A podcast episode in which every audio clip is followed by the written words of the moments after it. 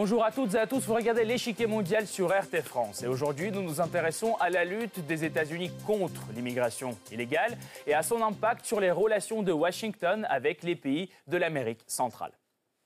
Chaque année, en effet, des centaines de milliers d'immigrés tentent de rejoindre les États-Unis, un afflux auquel Donald Trump avait promis de mettre fin. Mais sa politique anti-immigration a abouti à une véritable crise. Des centaines de familles ont été finalement séparées lors des contrôles aux frontières. Face à une pression croissante à l'international comme aux États-Unis, Donald Trump vient de reculer pour la première fois et de signer un arrêté pour réunir les familles déchirées. Mais va-t-il vraiment infléchir sa politique migratoire alors que les migrants sont souvent causée par des crises économiques, pourquoi le président américain veut-il réduire l'aide économique à l'Amérique centrale?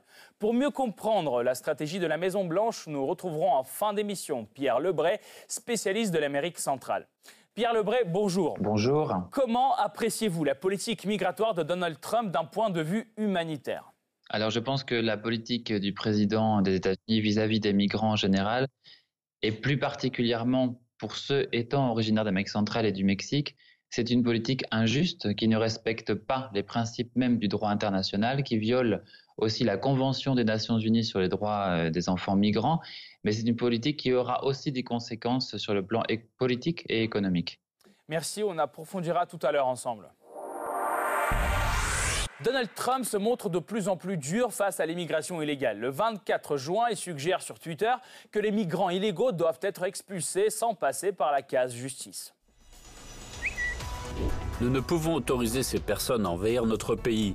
Quand quelqu'un entre, nous devons immédiatement, sans juge ou décision judiciaire, les renvoyer d'où ils viennent. Il faut comprendre que cette déclaration va dans le sens de la politique tolérance zéro, une direction prise par l'administration Trump en avril qui met alors fin à la doctrine dite du catch and release. Cette dernière permettait à un immigrant illégal d'être libéré après sa détention à la frontière. En attendant le verdict d'une cour civile, il avait le droit de circuler librement sur le sol américain. Sans surprise, nombre de verdicts furent de fait prononcés in absentia, des inculpés disparaissant sur le vaste territoire américain. À rebours de cette bienveillance, la politique de tolérance zéro prévoit, elle, la mise en détention immédiate dans un centre spécial où le migrant attend son procès pénal. Mais cette politique mène rapidement à une véritable catastrophe. Les enfants accompagnant leurs parents ne peuvent être incarcérés légalement et sont donc séparés de leur famille. Avant d'être envoyés dans des centres spéciaux pour enfants. On estime à ce jour que plus de 2342 enfants et jeunes migrants auraient subi ce sort sur la seule année 2018. L'affaire remonte bientôt à l'ONU, qui finit par se faire entendre par la voix d'un haut fonctionnaire. L'idée qu'un État quelconque cherche à dissuader les parents de venir en infligeant des abus pareils aux enfants est inimaginable. J'appelle les États-Unis à arrêter immédiatement la pratique de séparation forcée de ces enfants.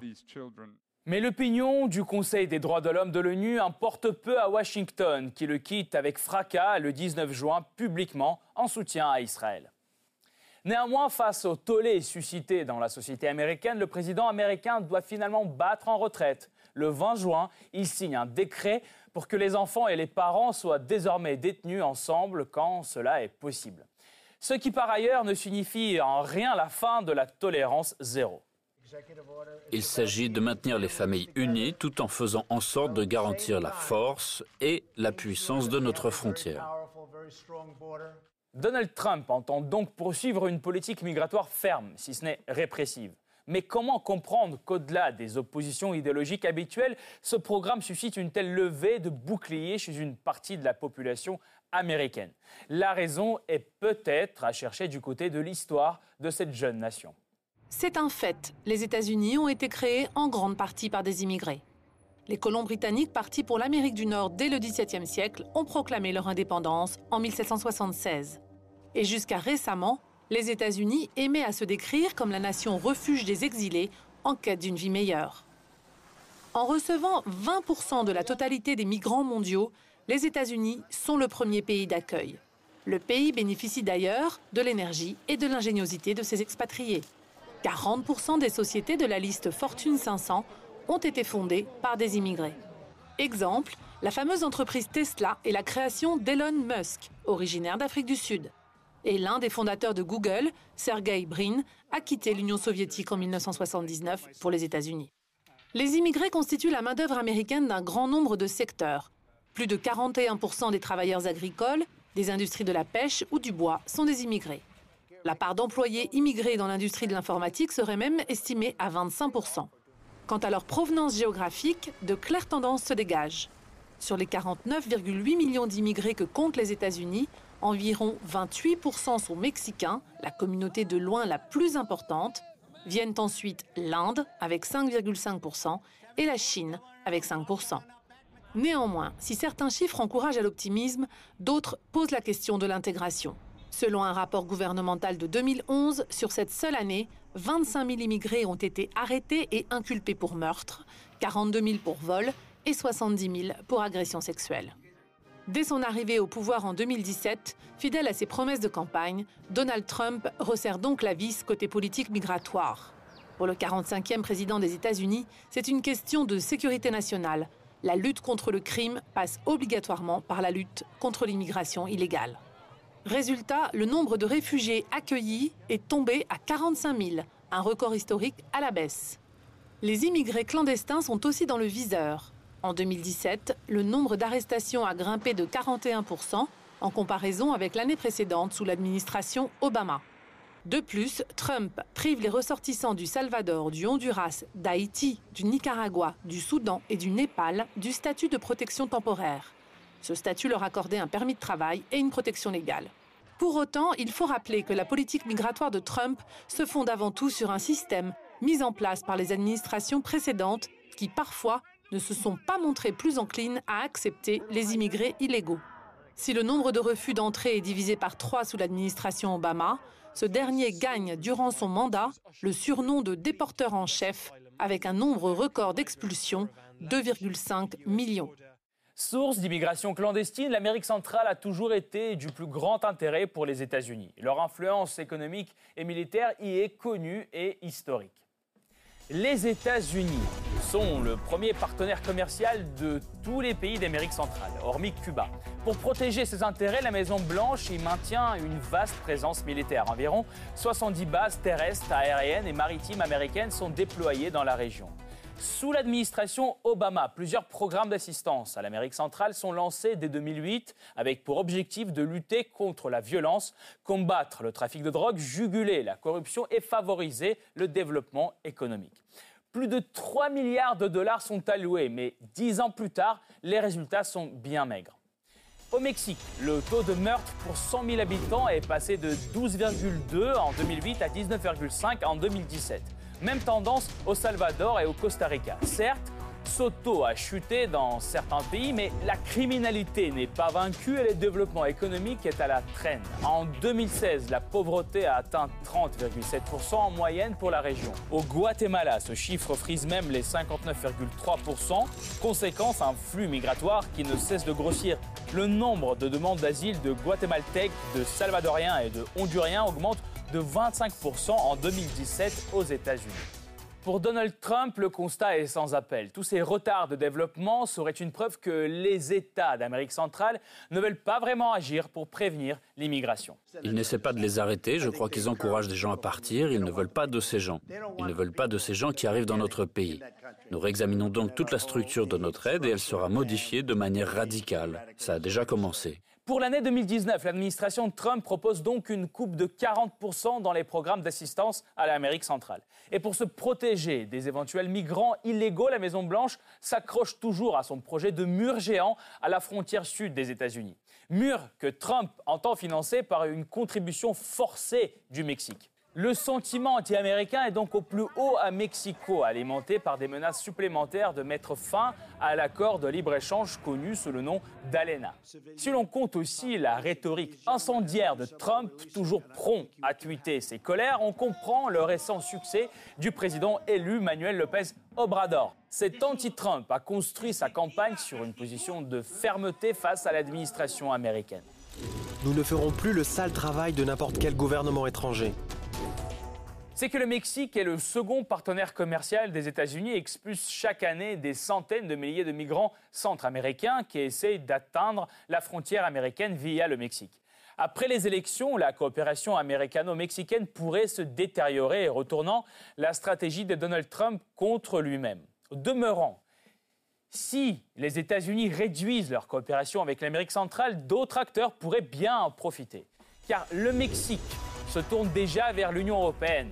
En avril 2018, Bruxelles et Mexico concluent un accord de principe pour un nouveau traité de libre-échange. Il pourrait être finalisé vers la fin 2018 et supprimerait de facto tous les droits de douane entre l'UE et le Mexique. La Chine courtise aussi les pays d'Amérique centrale elle est actuellement dans le top 3 des importateurs pour tous les pays de cette zone et une importante source d'investissement. La Russie n'est par ailleurs pas en reste, elle qui vend des armements au Mexique et au Nicaragua tout en augmentant année après année les volumes d'échanges commerciaux avec la région. Alors, quelles sont les conséquences à long terme de la stratégie centra-américaine de Donald Trump? Le désengagement américain aidera-t-il à combattre les causes fondamentales de l'immigration dans la région? Pour répondre à ces questions, nous retrouverons Pierre Lebray, politologue et spécialiste de l'Amérique centrale. Monsieur Lebray, Trump se trouve sous le feu des critiques pour sa politique migratoire, mais la promesse de mesures dures était un des piliers de sa campagne, et il a été élu pour ce programme. Quelle est l'opinion de la majorité des Américains face à son action aujourd'hui? Alors écoutez, tout d'abord, je pense que Donald Trump est un président imprévisible. Ce qui importe, c'est que la communauté internationale doit continuer à exercer une pression à l'encontre de l'administration Trump au nom du droit international. Au nom des droits de l'homme, il faut d'ailleurs préciser que la politique de Donald Trump est complètement contradictoire. C'est-à-dire qu'il y a quelques jours, Michael Pence, son vice-président, s'est rendu en Amérique centrale pour dissuader les populations euh, d'Amérique centrale, donc, de ne pas émigrer vers les États-Unis. Celui-là souhaite diminuer euh, l'émigration vers son pays, mais dans le même temps, Washington continue de faire des découpes budgétaires de coopération pour le développement. Donc c'est assez contradictoire. Donald Trump avait demandé en début d'année une baisse de 30% d'aide financière pour ces pays. Euh, le Congrès ayant rejeté cette baisse, cependant, selon des études du Congrès américain, en 2017, nous pouvons constater que l'aide a diminué de 700 millions de dollars et de 650 millions pour les premiers six mois de cette année. Alors, je pense que Donald Trump est en train de, perdre l'opinion publique aux États-Unis. Euh, le fait de voir ces images de séparation des enfants et de leurs parents, euh, maintenant, selon des premiers sondages depuis la semaine dernière, deux tiers des Américains euh, ne soutiennent pas cette politique migratoire de, tolérance zéro. Et je pense que les élections à mi-mandat de cette année, au mois de novembre, vont être justement influencées par cette politique de tolérance zéro. D'accord. Une grande partie des migrants viennent d'Amérique centrale. Le ton de Trump est très dur envers ses partenaires traditionnels. Euh, quelle réponse peut-on attendre d'eux? Euh, Sont-ils si dépendants finalement de Washington qu'ils ne pourraient euh, qu'accepter une nouvelle réalité? Ben, Quelques heures après le début des séparations donc, de ces enfants migrants et de leurs familles, plusieurs pays comme le Salvador, le Honduras, le Mexique ont demandé l'arrêt immédiat de cette politique de tolérance zéro. L'Organisation des États américains, qui est quand même plutôt pro-États-Unis, elle aussi a critiqué l'administration Trump à la matière.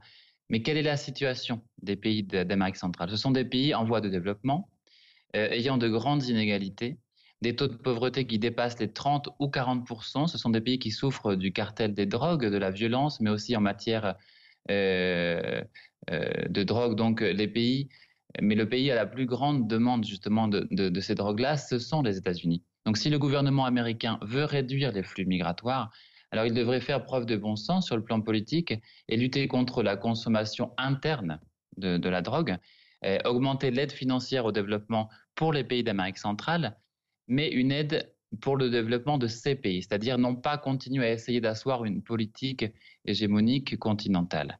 D'accord. Merci beaucoup euh, encore, euh, Monsieur Lebray. Je vous rappelle, c'était Pierre Lebray, spécialiste euh, de l'Amérique centrale et politologue. Merci encore. Cette partie-là n'est pas encore terminée. La semaine prochaine, une nouvelle partie vous attend avec d'autres pions sur l'échiquier mondial. À bientôt sur RT France.